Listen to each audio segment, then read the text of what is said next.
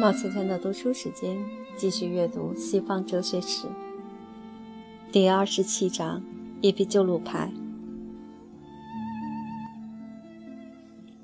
希腊化时期的两大新学派，即斯多葛派与伊壁鸠鲁派，是同时创立的。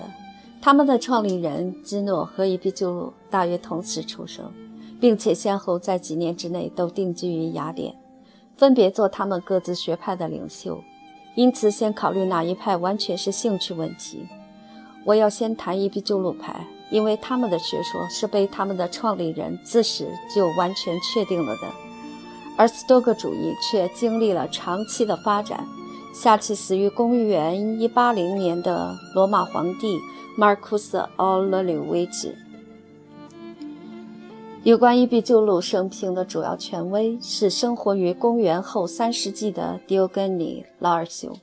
然而，这里有两点困难：第一是狄欧根尼·劳尔修本人很容易接受极少历史价值的或者全无历史价值的传说；第二是他的传记中包含一部分斯多葛派对伊壁鸠鲁所发动的诽谤性的指责。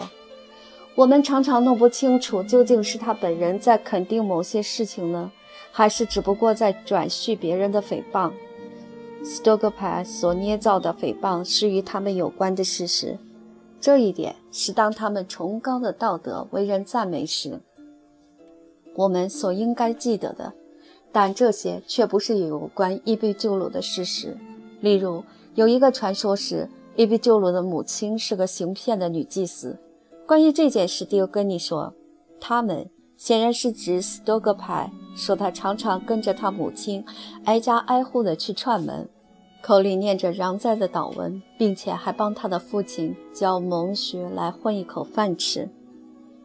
关于这一点，贝莱解释说，他随着他母亲作为一个助手走遍四方，口中背诵他的祷文。假如这个故事有任何真实性的话，那么在很年轻的时候，他可能早就被后来在他的学说中成为显著特征的那种对于迷信的仇视所激发起来了。这种理论是很有吸引力的，但是鉴于古代末期捏造一种诽谤时的毫不犹豫，所以我并不认为这个故事有任何根据而可被也被接受。反对这种说法的有一件事实，即他对他的母亲怀有一种非常强烈的感情。然而，伊壁鸠鲁一生的主要事实似乎是可以确定的：他的父亲是萨摩地方一个贫穷的雅典殖民者。伊壁鸠鲁生于公元前三四二年或公元前三四一年，但究竟是生于萨摩还是生于雅迪加，我们就不知道了。无论如何，他的幼年时代是在萨摩度过的。他自述，他从十四岁开始研究哲学，在十八岁的时候，基约当亚历山大逝世的时候，他来到了雅典，显然是为着确定他的公民权而来的。但是，当他在雅典的时候，雅典的殖民者被赶出了萨摩。公元前三二二年，伊壁鸠鲁全家逃到小亚细亚，他也到了那里和家人团聚。就在这时候，或者也许稍早，他在 t o s 曾向一个叫做 n o s h 尼 n i 的人学过哲学。此人显然是德谟克利特的弟子。虽然伊壁鸠鲁的成熟的哲学所得之于德谟克利特的，要比得之于任何其他哲学家的为多，然而他对于 n o s h 尼 n i 却除了轻蔑之外，并没有说过任何别的话。他把纳西芬尼叫做软体动物。公元前三一一年，伊壁鸠鲁创立了他的学校，最初是在米特林，后来是在兰普萨谷。自公元前三零七年而后，就在雅典。他约公元前二七零年或公元前二七一年死于雅典。经过了多难的青年时代之后，他在雅典的生活是平静的，仅仅受到健康不佳的打搅。他有一所房子和一座花园，花园显然和房子不在一起。他就在这个花园里讲学。他的三个兄弟和另外一些人从一开始就是他的学校的成员。但是在雅典，他的团体的人数增加起来了，不仅是学哲学的弟子增加了，而且还有朋友们和他们的孩子们，以及奴隶们和妓女们。这些妓女们变成了他的敌人诽谤的借口，但显然是完全不公正的。他对于纯粹人情的友谊只有一种非凡的能力。他给他的团体成员的小孩子们写过轻松愉快的信。他。并没有实践古代哲学家们在表现感情时人们可以预料得到的那种严肃与深沉。他写的信是异常之自然而又坦率的。团体生活是非常简朴的，一部分是由于他们的原则，而无疑的一部分也由于没有钱。他们的饮食主要是面包和水。伊比鸠鲁觉得这就很可满意了。他说：“当我靠面包和水而过活的时候。”我的全身就洋溢着快乐，而且我轻视奢侈的快乐，不是因为他们本身的缘故，而是因为有种种的不便会随之而来。团体在钱财上至少有一部分是靠资源捐助的。他写信给一个人说：“请你给我送一些干酪来吧，以便我在高兴的时候可以宴客。”又写给另一个朋友说：“请你代表你自己和你的孩子们送给我们一些为我们神圣的团体所必需的粮食吧。”又说：“我需要的唯一捐助就是这些，要命令弟子们给我送来，纵使他们是在天涯海角也要送来。我希望从你们每个人那里每年收到二百二十个德拉克马，不要再多。”伊比鸠鲁终生都受着疾病的折磨，但他学会了以极大的勇气去承担它。最早提出了一个人被鞭挞的时候也可以幸福的，就是伊比鸠鲁，而不是斯多葛派。他写过两封信，一封是在他死前的几天，另一封是在他死的那天。这两封信说明了他是有权主张这种见解的。第一封信说，写这封信的七天之前，我就完全不能动弹了。我忍受着人们临到末日的那种痛苦。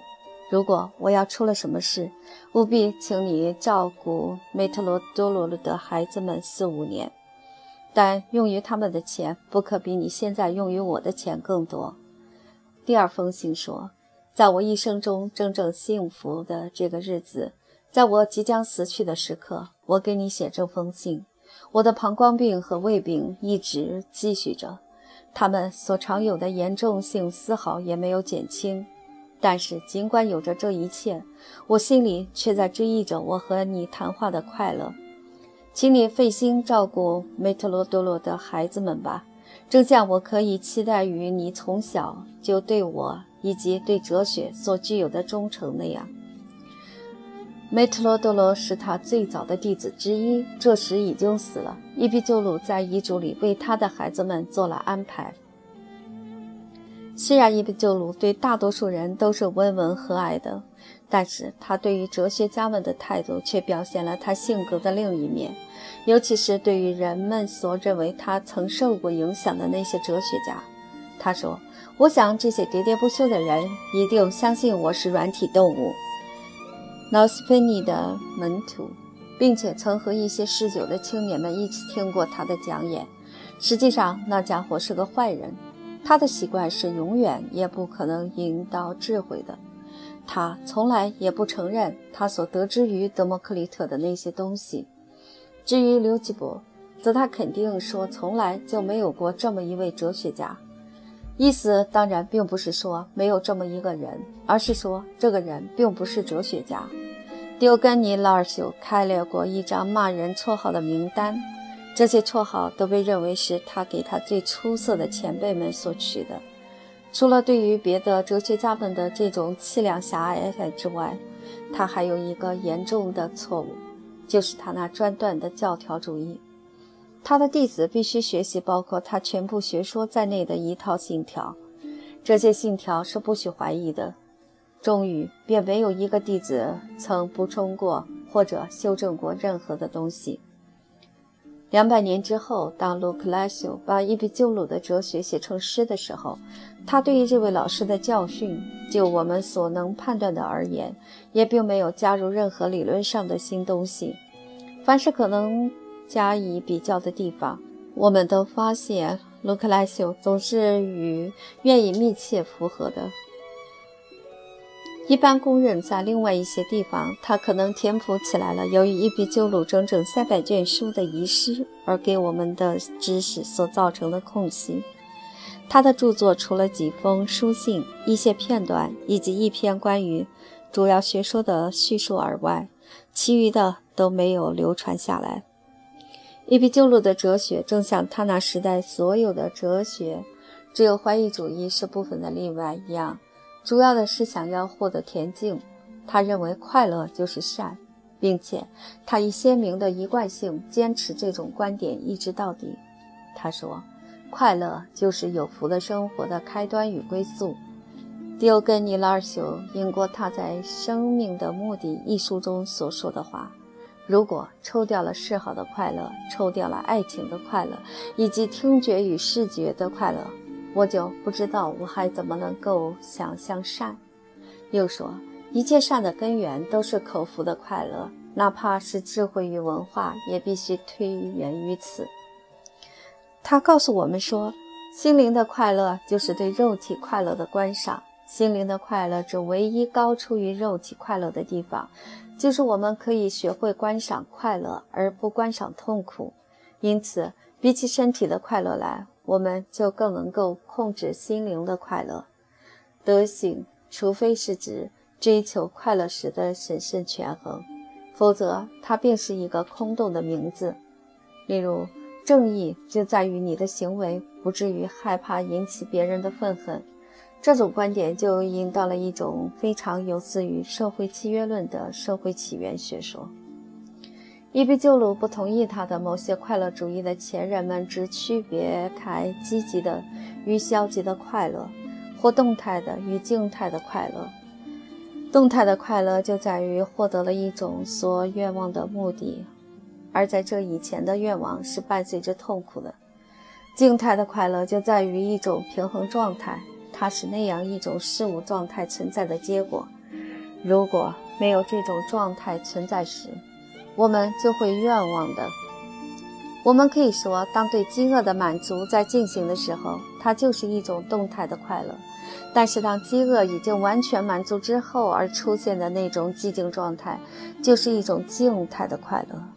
在这两种之中，伊壁鸠鲁认为还是追求第二种更为审慎一些，因为它没有掺杂别的东西，而且。也不必依靠痛苦的存在作为对愿望的一种刺激。当身体处于平衡状态的时候，就没有痛苦。所以，我们应该要求平衡，要求安宁的快乐，而不要求激烈的欢乐。看起来，如果可能的话，伊壁鸠鲁会愿意永远处于饮食有节的状态，而不愿处于大吃大喝的状态。这样，在实践上，他就做到了把没有痛苦，而不是。把有快乐当作是有智慧的人的蝴蝶。胃可能是一切事物的根本，但是胃病的痛苦却可以压倒饕餮的快乐。因此，伊壁鸠鲁只靠面包度日，在节日则吃一些奶酪。像渴望财富与荣誉这样一些愿望是徒劳无益的，因为它们使得一个本可满足的人不能安静。一切之中最大的善就是审慎，他。甚至于是比哲学还要更可贵的东西。他所理解的哲学乃是一种刻意追求幸福生活的实践的体系。他只需要常识，而不需要逻辑或数学或任何柏拉图所拟定的精细的训练。他极力劝他年轻的弟子兼朋友比托克雷斯要逃避任何一种教化的形式。所以。他劝人躲避公共生活，便是他这些原则的自然结果。因为与一个人所获得的权势成比例，嫉妒他，因而想要伤害他的人数也就随之增加。纵使他躲避了外来的灾难，但内心的平静在这种情况下也是不可能的。有智慧的人必定努力使生活默默无闻，这样才可以没有敌人。性爱。作为最动态的快乐之一，自然是被禁止的。这位哲学家宣称，性交从来不曾对人有过好处。如果他不曾伤害人的话，那就算是幸运了。他很喜欢别人的孩子，但是要满足这种趣味，他似乎就得有赖于别人不听他的劝告了。事实上，他似乎是非常喜欢孩子，径直违反了自己的初衷，因为他认为婚姻和子女是会使人脱离更严肃的目标的。洛克拉修是追随着他鞭笞爱情的，但是并不认为性交有害，只要他不与激情结合在一起。以伊比鸠鲁看来，最可靠的社会快乐就是友谊。伊比鸠鲁是像边沁一样的一个人，他也认为，在一切时代里，所有的人都只追求着自己的快乐，有时候追求的很明智，有时候则追求的很不明智。但是他也像边沁一样，常常会被自己温良而多情的天性引得做出一些可赞美的行为来。而根据他自己的理论，他本是不应该如此的。他显然非常喜欢他的朋友，不管他从他们那里所得到的是什么。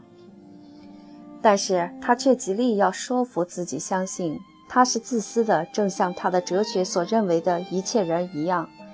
据西塞勒说，他认为友谊与快乐是分不开的，因为这种缘故，所以就必须培养友谊。因为没有友谊，我们就不能安然无惧的生活，也不能快乐的生活。然而，他又有时多少是忘记了自己的理论。他说：“一切友谊的本身都是值得愿望的。”又补充说：“尽管这是从需要帮助而出发的，虽然伊壁鸠鲁的伦理学在别人看来是粗鄙的，而且缺乏道德的崇高性，但他却是非常之真诚的。”我们已经看到，他提到他花园里的团体时是说：“我们神圣的团体。”他写过一本论圣洁的书。他具有一个宗教改革者的一切热情。他对人类的苦难一定具有一种强烈的悲悯感情，以及一种不可动摇的信心。只要人们能接受他的哲学，人们的苦难就会大大的减轻。这是一种病弱者的哲学，是用以适应一个几乎已经不可能再有冒险的幸福的世界的。少吃，因为怕消化不良；少喝，因为怕第二天早晨醒不了。避开政治和爱情以及一切感情的活动。不要结婚生子，以免丧失亲人。在你的心灵生活上，要使自己学会观赏快乐，而不要观赏痛苦。身体的痛苦显然是一件大坏事儿，但是如果身体痛苦的很厉害，它就会很短暂；如果他的时间拖得很长，那么就可以靠着心灵的训练以及不顾痛苦而只想念幸福事物的那种习惯来加以忍受。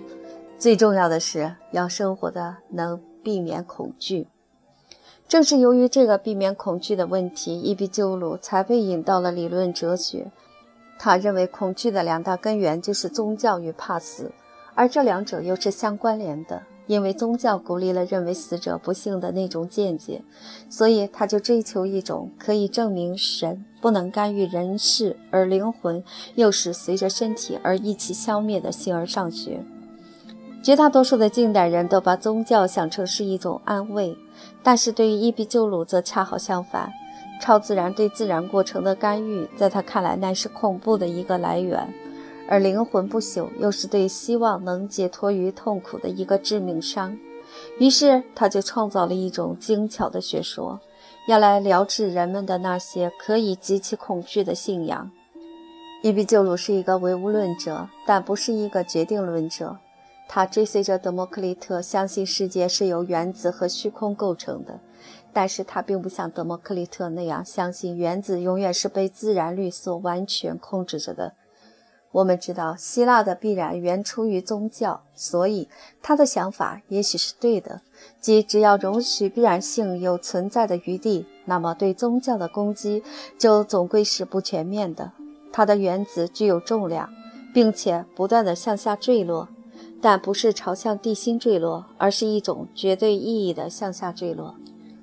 然而，一个原子时时会受到有似于自由意志的某种东西的作用，于是就微微地脱离了一直向下的轨道，而与其他的原子相冲撞。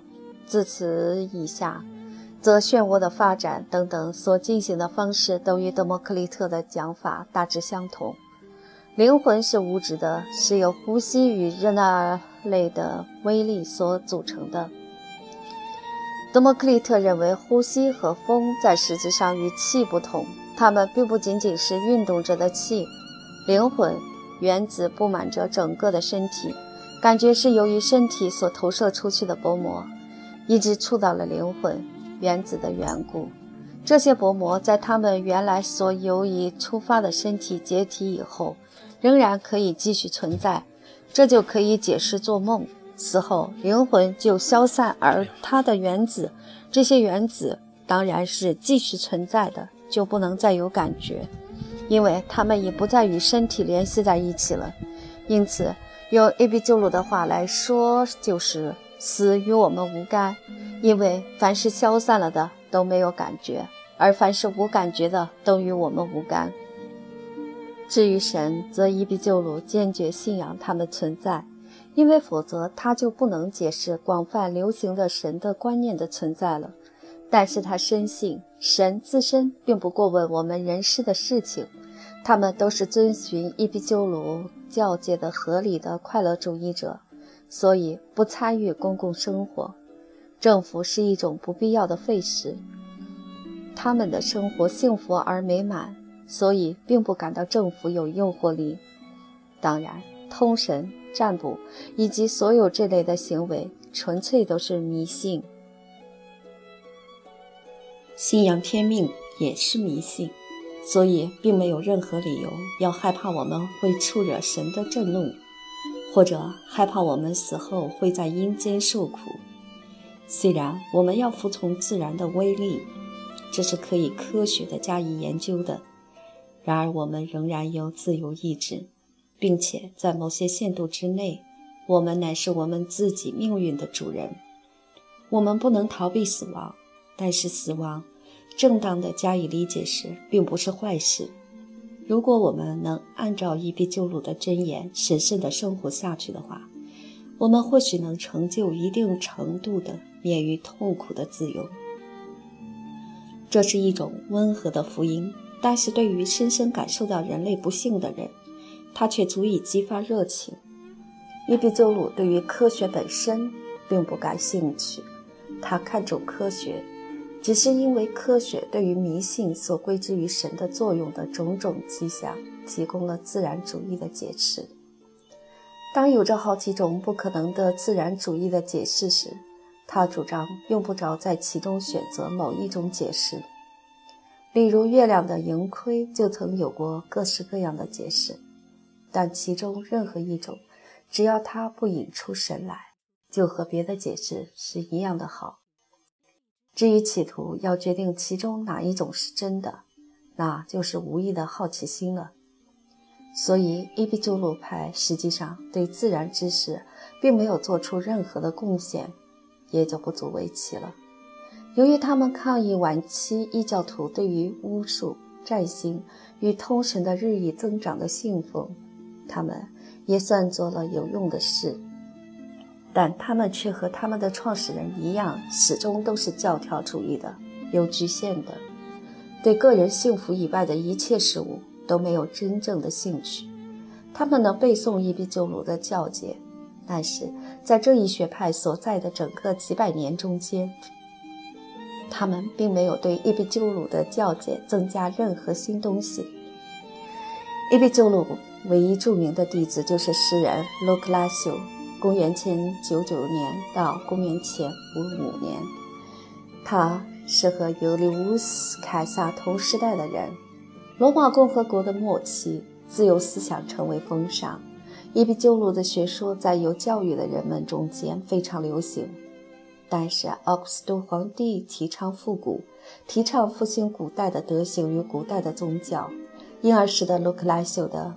无性论一时淹没不彰，一直到了文艺复兴的时代为止。这部书在中世纪只保存下来了一份手稿，幸免于被顽固派所毁灭。几乎从没有过任何别的大诗人要等待这么久的时间才为人所认识到。但是到了近代，他的优异性差不多已经是普遍公认的了。例如，他和本杰明·富兰克林两个人就是雪莱所喜爱的作家。他的诗意韵文表现了伊壁鸠鲁的哲学。虽然这两个人有着同样的学说，但两人的气质是迥然不同的。卢克莱修是热情的，比伊壁鸠鲁更加需要有审慎权衡的较劲。他是自杀而死的，似乎是患有时时发作的神经病。有些人断言是由恋爱的痛苦，或是由春药的意想不到的作用所致。他对伊壁鸠鲁犹如对一位救世主一般，并且以宗教强度的语言赞颂了这位他所认为是宗教摧毁者的人。当人类在地上到处悲惨的呻吟，人所共建的在宗教的重压底下，而他则在天际昂然露出头来，用他凶恶的脸孔怒视人群的时候，是一个希腊人首先敢于。抬起凡人的眼睛，抗拒那个恐怖。没有什么神灵的威名，或雷电的轰击，或天空的吓人的雷霆能使他畏惧。相反的，他更激起他勇敢的心，以愤怒的热情，第一个去劈开那古老的自然之门的横木。就这样，他的意志和坚实的智慧战胜了。就这样，他旅行到远方。远离这个世界的烈焰熊熊的强雷，直至他游遍了无穷无尽的大雨，然后他，一个征服者，向我们报道：什么东西能产生，什么东西不能够，以及每样东西的力量如何有一定的限制，由他那永久不易的剑碑。由于这样。宗教现在就被打倒在人们的脚下，到头来遭人践踏，而他的胜利就把我们凌霄举起。如果我们接受了传统关于希腊宗教与仪式的欢愉快乐的说法，那么伊壁鸠鲁和卢克莱修对宗教所表现的仇视就非常之不容易理解了。例如，祭次的希腊古瓶之歌。歌颂了宗教的礼仪，那便不是一种使人心充满了阴暗恐怖的东西。我以为流行的信仰大部分绝不是这种欢愉快乐的东西。对奥林匹克神的崇拜，比起其他形式的希腊宗教来，迷信的残酷性要少一些。但是，即使是奥林匹克的神，直到公元前七世纪或前六世纪时，也还有时候要求以人献祭。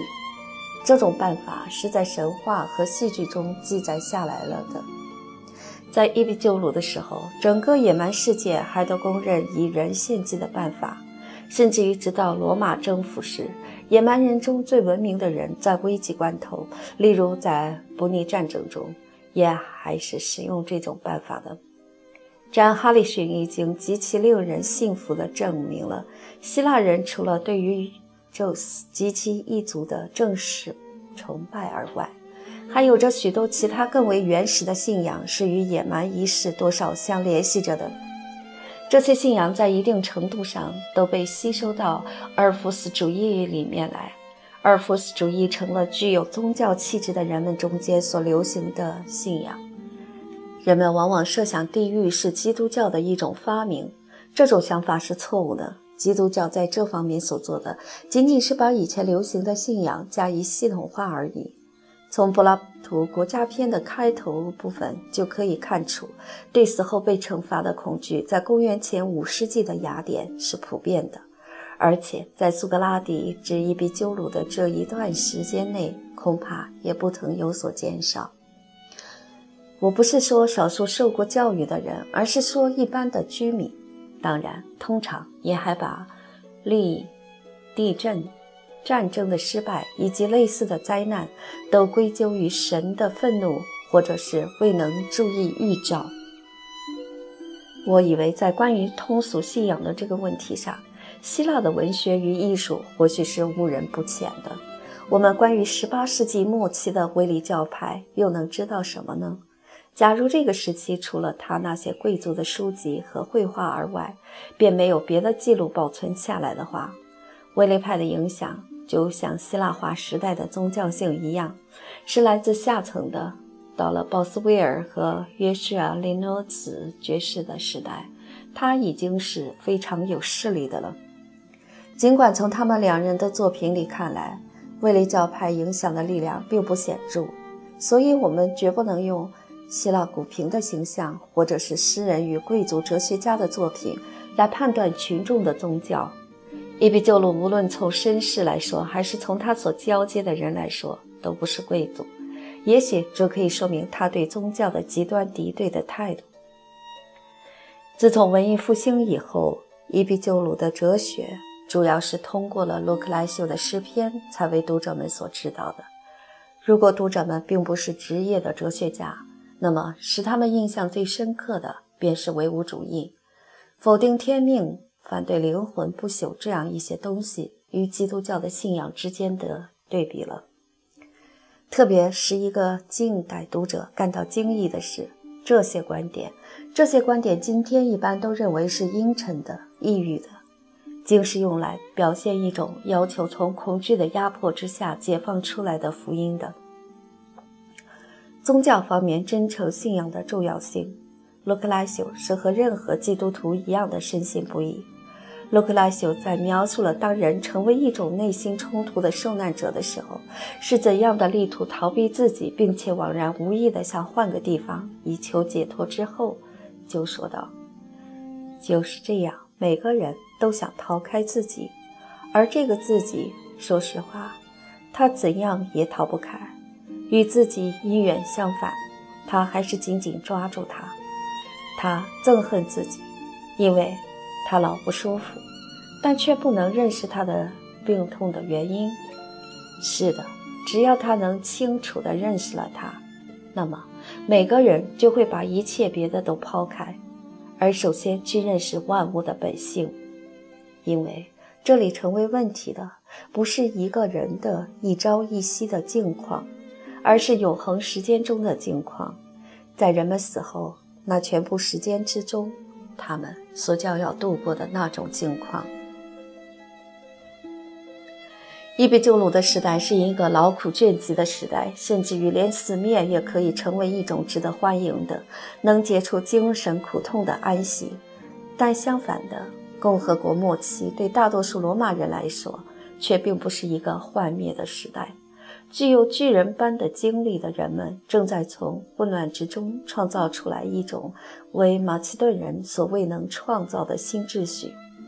但是，对于置身于政治之外，并且对于权力和掠夺毫不关心的罗马贵族来说，这事情的演变一定是令人深为沮丧的。何况在这之外，又加上了不断的神经病的磨难。所以，卢克莱修就把希望根本不生存当作是一种解脱，这是不足为奇的。但是，怕死在人的本能里是如此之根深蒂固，以至于伊壁鸠鲁的福音在任何时候也不能得到广泛的流传。它始终只是少数有教养的人的信条，甚至于在哲学家们中间，自从奥古斯都的时代以后。也都是照例拥护斯多葛主义而反对伊壁鸠鲁主义的。的确，自从伊壁鸠鲁死后，伊壁鸠鲁主义尽管日益萎缩，但仍然存在了六百年之久。可是，随着人们日益受到我们现实生活的不幸的压迫，他们也就不断地向宗教或哲学里要求着更强烈的丹药。哲学家们除了少数的例外，都逃到新柏拉图主义里面去了。而没有受教育的人们便走入各种各样的东方的迷信，后来又越来越多地走入基督教。基督教在其早期的形式是把一切美好都摆在死后的生活里的，因此就给人们提供了一种与伊壁鸠鲁的福音恰好相反的福音。然而与伊壁鸠鲁非常之相似的各种学说，却在18世纪末叶被法国的。哲学家们所复活了，并且被边沁及其后学们传到英国来。这是有意的要反对基督教而这样做的，因为这些人对基督教的敌对态度和伊壁鸠鲁对他当时的宗教是一样的。